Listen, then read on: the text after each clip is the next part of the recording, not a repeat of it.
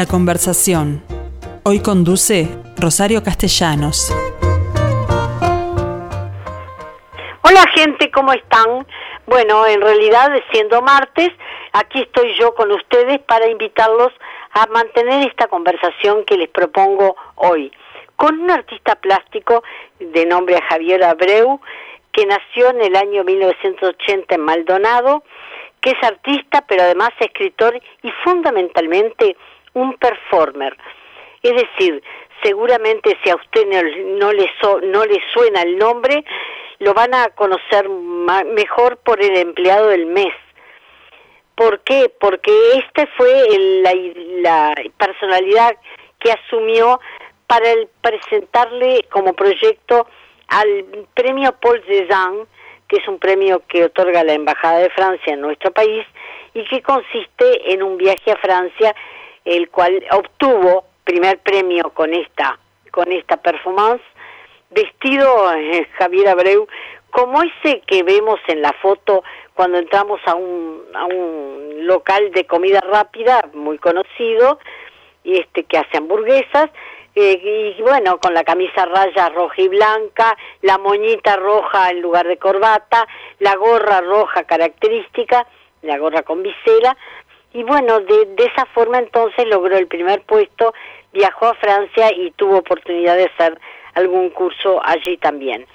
Este personaje, el empleado del mes, en realidad lo paseó por, por varios países porque fundamentalmente era un personaje en el cual detrás del disfraz aparecía su persona criticando o hablando de una determinada situación.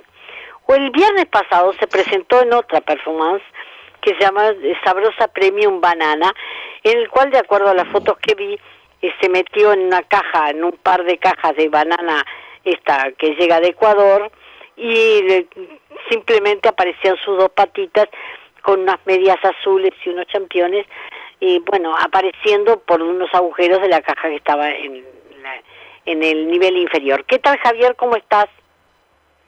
Muy bien, Rosario. Bueno, me gustaría que le contaras a, mi, a, nuestra audiencia qué pretendes con estas performances, porque en realidad va mucho más allá del disfraz. Tú decís cosas eh, generalmente vinculadas a la em, realidad. Eh, igual en este caso la Banana Premium, digamos, era una performance. ¿Hola? Sí, te escucho perfecto.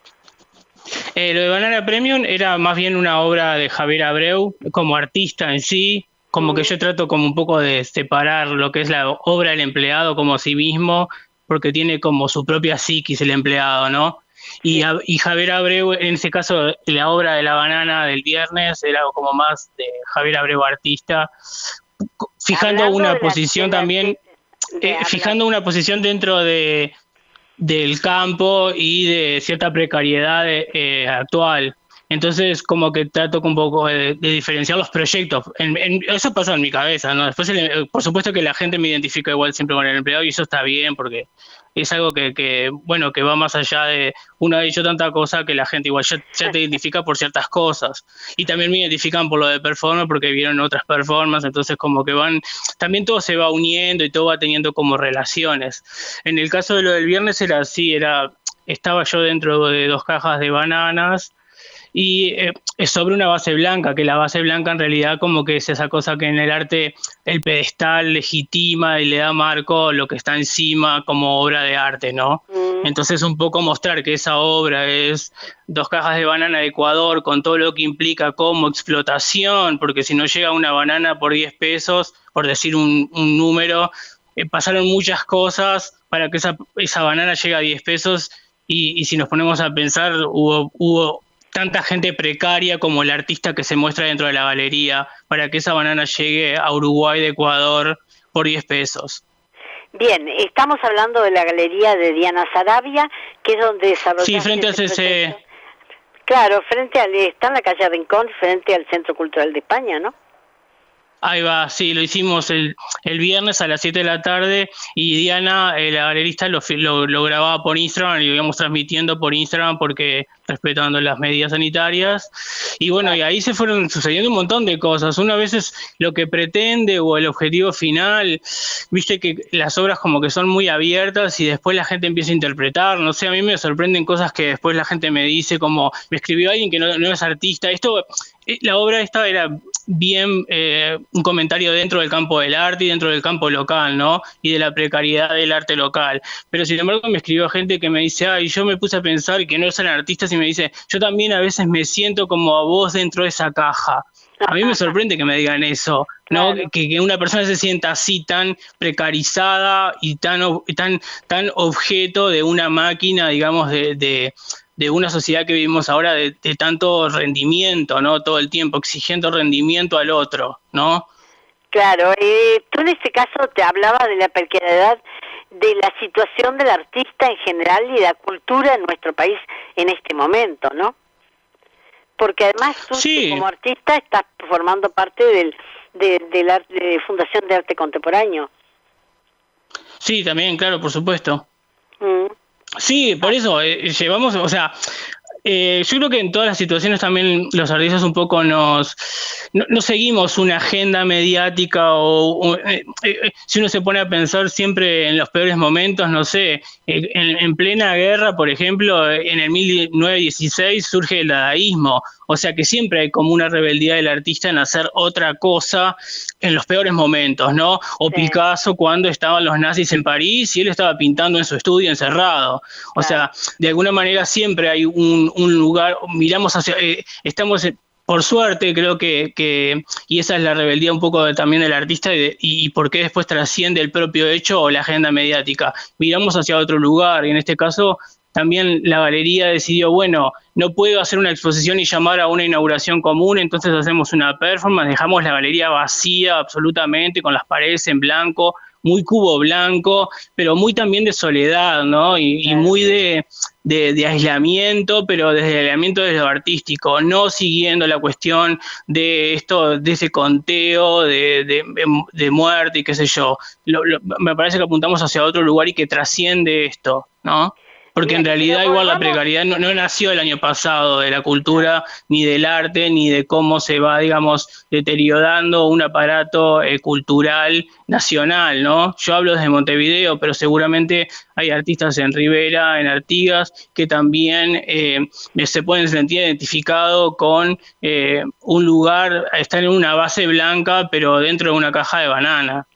Claro, pero además la posibilidad a partir de, de que ustedes eligieron la fórmula virtual para transmitir, de que le llegue a todo el país, ¿no?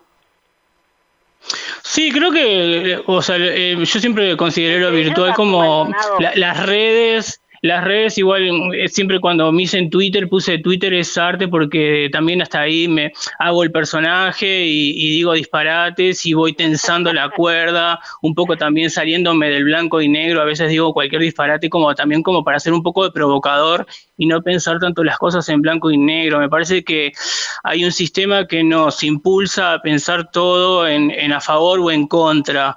Me parece que hay que tener un poco más de imaginación justamente para no caer en en positivo o en negativo de las cosas. Hay que mirar hacia otro lugar. Creo que la rebeldía y lo. Creo que si, si podemos ser mucho más. Eh, tenemos que elevar el espíritu para otro, a otro lugar y, mirar la cosa desde otro lugar y cambiar el discurso del otro para que no, si no, porque si no caemos en esa dualidad todo el tiempo. Entonces, eh, también, por ejemplo, eso hago en Twitter, siempre desde que empecé Twitter, que era un lugar así como mucho de debate, también hablo del tema del día, pero muy disparatado y, me veo por las ramas, y yo que sé, digo cualquier pavada, pero para salir de ese, de, de, ese ring, digamos. Bueno, contame algún disparate que hayas lanzado en estos días que estamos todos tan preocupados por la marcha de la pandemia, ¿no? Sí, eh, sí, realmente no sé qué disparate. Ya con esto de la banana ya me dio bastante, me, comió bastante el tiempo, digamos. Y además que siempre estoy como en otros, o sea, como que los proyectos se van sumando y siempre estoy como en otra disyuntiva de otro proyecto que los proyectos llevan un poco más de tiempo, después se realizan cinco minutos, pero la banana lleva mucho tiempo de atrás. Entonces, ahora? estoy como en tres cosas que no sé en qué van a degenerar, ¿no? Y también uno también la vida misma y después también uno lo que escucha, lo que lee, una obra de teatro que por ahí te dispara hacia otro lugar. Yo también me gustan mucho las artes escénicas, así que eso también me lleva a otro lugar y a ver la comunicación del otro y los temas del otro de interés. También eh, me parece que también las artes lo que hace es como mostrar también muchas cosas que no están en el día a día y también las artes lo que tienen, lo interesante, por ejemplo, de la performance, mucha gente al principio eh, esperaba que yo saliera de la caja en algún momento, ¿no? Los que estaban mirando en vivo en ese momento el viernes.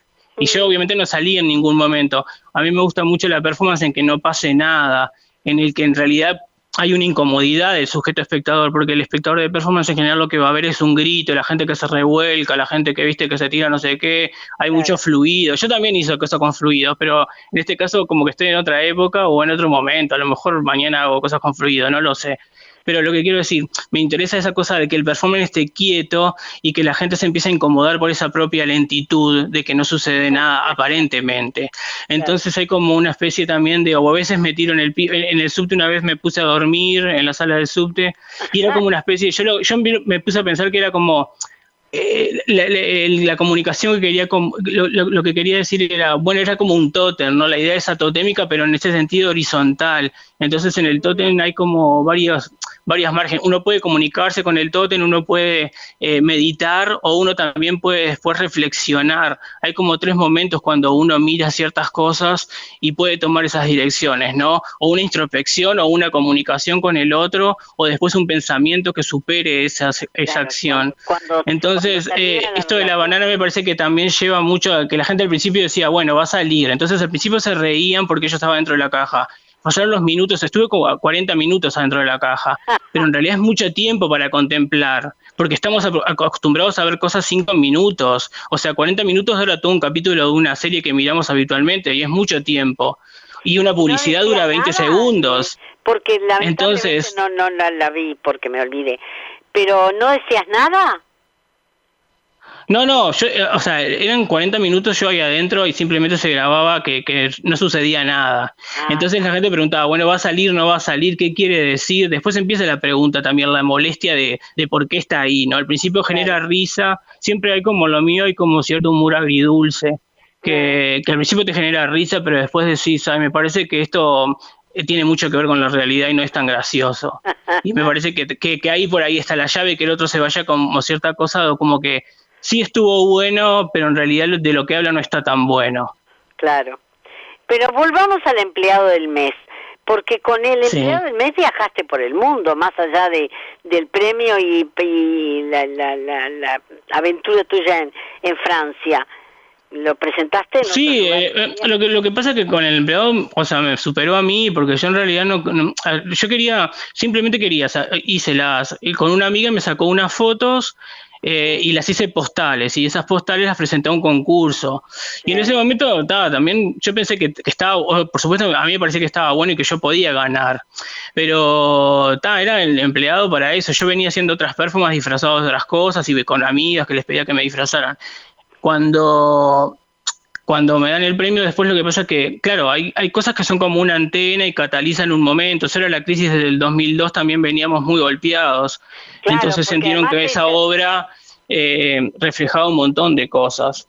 Entonces, eh, lo que... Eh, sí, después me empezaron a pedir obra del empleado del mes, porque eso fue generado en otra obra y otra obra y otra obra. Y y bueno, eh, se fue como sumando, generando un, cuerpo de obra que es el empleado del mes, pero fue como una sumatoria, ¿no? Después también el empleado empezó a ser como, por eso, en realidad el, empleado no es otra cosa que un desplazamiento de algo que funciona en, una corporación y lo lleva al mundo del arte, ¿no? Mm, pero Entonces en ese desplazamiento se genera toda una reflexión, se genera toda una reflexión acerca de eh, bueno, el sistema postfordista que estamos. y entonces es como el empleado trabajando y a su vez el empleado artista y el empleado que habla de, esa maquinita en el que estamos en el día a día, de, de productividad. Claro. Pero aparte de, las fotografías que yo me las recuerdo perfectamente presentadas en el Museo Nacional de Artes Visuales, ¿qué más hacía el empleado del mes? ¿Cuáles fueron las, las otras obras que, que, presentaste con, ese disfraz, digamos? Bueno, por eso tenés de todo, de la, de la fotografía del salame, que la gente conoce mucho, que es como una especie de archimboldo de ese pintor de Milán del 1500, que él hacía cosas con frutas, caras con frutas. Bueno, yo tomé para hacer esa fotografía como referente y dije, bueno, qué mejor que salame y salame y salame, ¿no? Entonces es la cara de salame sobre el salame y, hay, y tengo un pin que dice salame, ¿no? Entonces es como mucho salame junto. Mm. Y después, bueno, todas las performances del, no sé, la Bienal de San Pablo, que también hice trufas con dólares en la, y, y las repartía al público y porque era una, una, una bienal que eh, los que invitaban eran artistas que trabajaban sobre básicamente arte político, por decirlo de alguna manera, era el tema de esa bienal en el 2010. Entonces decidí hacer un poco como, eh, ellos le llaman a la trufa, le llaman brigadeiro en Brasil, entonces, también hay algo como que a ellos les era muy familiar, pero al mismo tiempo, claro, al poner el ingrediente, empecé a romper los dólares al público, ¿no? Hacerlos picaditos para poder poner en el bizcochuelo, en el dulce de leche. Entonces, claro, era, era también, ¿no? Esa cosa y después ofrecerla como alimento, ¿no? o sea, había todo como una reflexión acerca de eso. Y bueno, después un montón de videos y qué sé yo, que, que por eso también el, el, empleado mismo va generando como una serie de obra, producto para, ¿no? Entonces entra como el combo ahí también, un poco a reflexionar. Está, perfecto. Eh, ¿Cómo te lleva esta situación actual, más allá de, la performance eh, que hiciste recién? Eh, ¿Qué otros proyectos tenés en mente? Bueno, ahora sí, ahora estoy haciendo, estoy preparando unas fotos y estoy preparando también un video para más adelante porque también, por eso en lo que estamos es en la incertidumbre de mm cuál es la normalidad, porque después los artistas mostramos en ciertos marcos que, también ahora están cerrados, los museos están cerrados y los festivales están clausurados, entonces vamos también como en el día a día, cuál es la agenda que se va abriendo, ¿no? Porque hay como mucha cosa pendiente de festivales o de participar acá o allá, pero hasta que no se puedan abrir, uno tiene que ir buscando también esas instancias donde, o esos lugares, esos rincones, como fue la Galería de Diana, para que no paró en, hace dos años que igual está la pandemia, no importa, Diana siguió de largo, abriendo como podía, haciendo la muestra que podía, haciendo libros, publicaciones, en fin, entonces uno también tiene esos espacios. La Fundación de Arte Contemporáneo no deja de dar charlas, cursos, nos juntamos. o sea que son, digamos, no está, por eso, a, pesar de que la institución está cerrada, eh, eh, la institución pesada, municipal o estatal está cerrada, hay ámbitos que siempre son independientes y que siempre funcionan y que también un poco uno puede respirar eh, sin barbijo. Claro, más allá de que después te lo tenés que poner por supuesto. Bueno, sí. en realidad este, creo que, que, que, nos quedó claro que no me vas a adelantar nada de lo que estás pensando más allá de estas generalidades es que viste que viste también los procesos artísticos son son o sea eh, son muy del accidente y también a mí me, interesa mucho eso o sea por eso yo también dependo para hacer muchas cosas de, de, personas para hacer un video necesito personas para hacer una foto necesito otras personas entonces voy haciendo el día a día eh, los proyectos, como van saliendo en el tiempo de mis amigos que pueden ayudarme a hacer los proyectos, porque ellos también tienen sus proyectos. Entonces es todo como, ya te digo, las fotografías pueden durar uno o dos meses en llevarla a hacerlo y después de cinco minutos sacarlas, pero es todo como una preparación de cosas y de coordinar lugares y de coordinar para el video, para esto, para lo otro, para la música es todo, digamos, uno después ve, también por eso esta performance llevó dos meses trabajar, pedirle a la curadora Catalina Burge un video, un, texto especial para que me hiciera para esta muestra, o sea, le hicimos como, bueno, esto lo vamos a hacer bien y lo vamos a hacer en abril, en tal fecha, qué sé yo, y bueno, estuvimos pensando el lugar, pensando la sala, O sea, hay todo un trabajo que después, claro, después son 40 minutos de dos cajas de bananas.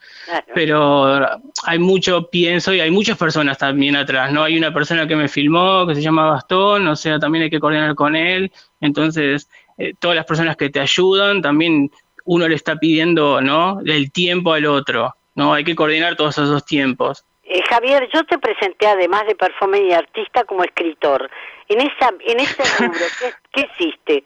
Porque... No, sí, o sea, en realidad Wikipedia dice que soy escritor. Yo en realidad lo que escribí eh, fueron, durante muchos años escribí en revista Freeway, y en otras revistas que salían, que eran revistas de mano, de bolsillo, que salían todos los meses, y ahí yo tenía un espacio que se llamaba No le temas al arte, y yo, digamos, era como un crítico de arte, por decirlo de alguna manera, y ahí tenía una ventana para mostrar lo que se también, lo que se hacía en esos momentos en plataforma, me acuerdo que se hacía mucha cosa ahí en la calle San José, entonces le dábamos mucha difusión ahí, que era un, un lugar también efervescente, ¿no?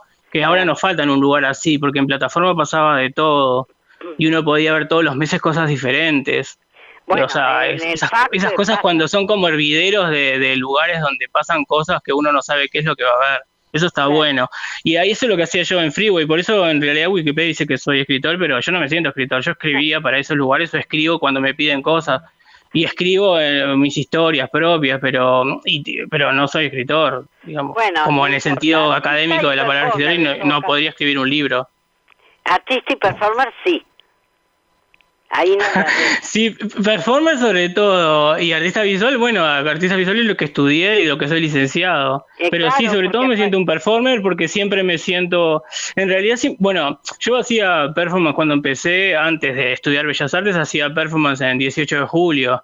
Mm. Y, y, eso, y bueno, y también estaba dentro de, en ese momento estaba dentro de cajas de cartón o dentro de cajas de, de bolsas de basura esas negras que te dan porque eran cosas que hacía, pero porque se me ocurrían. O sea que pasaron muchos años, pero igual uno sigue como dentro de una caja de cartón.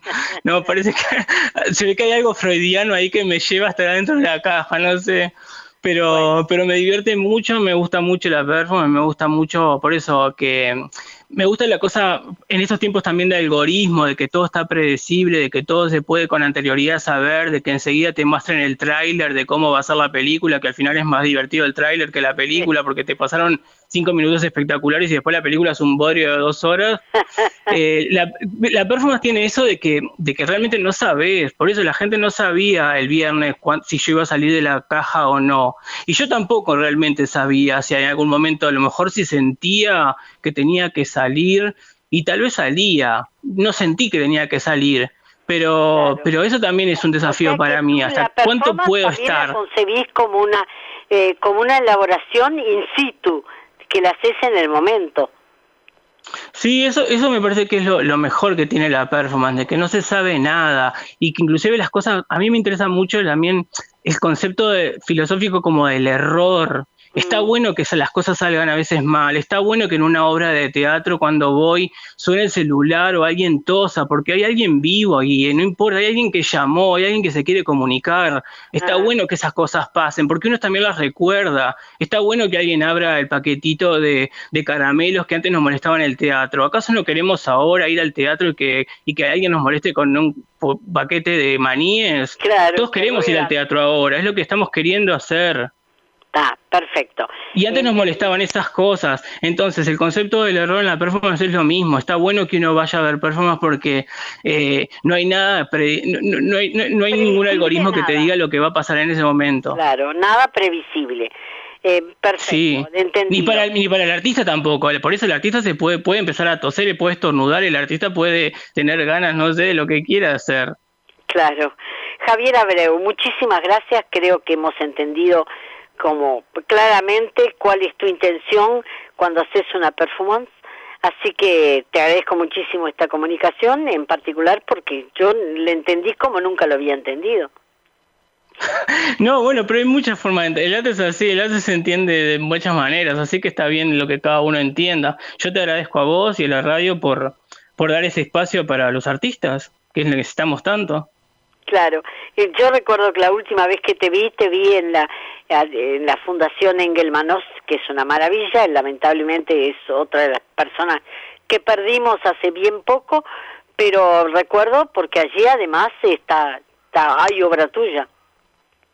Sí, sí, claro. La, colección de Engelman es mucho más que una colección, es un espacio de libertad. Yo en, la Engelman eh, siempre hice lo que quise y, la verdad que por eso es un lugar que, que en realidad yo por supuesto que nace como colección, pero han pasado tantas cosas, tantas muestras individuales, mm. eh, tantos eventos, tantos seminarios. Eh, ha sido realmente un lugar muy importante cuando uno lee la historia, más allá de la colección incluso, hay artistas que ya aparecen en el currículum, su primera exposición fue ahí. Eh, uno, por eso, uno puede ir a la Engelman y pintar las paredes, cambia las luces, eh, hace lo que, absolutamente lo que quiere. Para mí, la Engelman es, es, un lugar donde uno va y siempre ve lo que el artista quiso mostrar. Porque en otros lugares también los, artistas hemos caído mucho en la cosa burocrática de tener que presentar proyectos y, esto y lo otro, y uno termina cayendo en un, un papelerío horrible. ¿no? Entonces me parece que cuando hay, hay espacios como la colección o Diana que uno le plantea y hay una cuestión que es, importante que es confianza en el artista. Tiene que haber, y esto también habla la obra, la obra tiene que ver con que hay que confiar en el artista y hay que, hay que confiar en que ese artista tiene un pienso, esa producción tiene contenido, no es simplemente divertimento. Entonces, cuando esta, la colección Engelman o Diana eh, te dicen, sí, uno puede hacer ahí lo que uno quiera, es porque están confiando y porque creen que el arte es conocimiento también. Claro, y libertad fundamentalmente. Javier Abreu, muchísimas gracias por esta comunicación y nos vemos bien pronto. Por supuesto, en la próxima performance. Claro, por supuesto, espero que me la comuniques. Sí, eso. chao, chao, chao.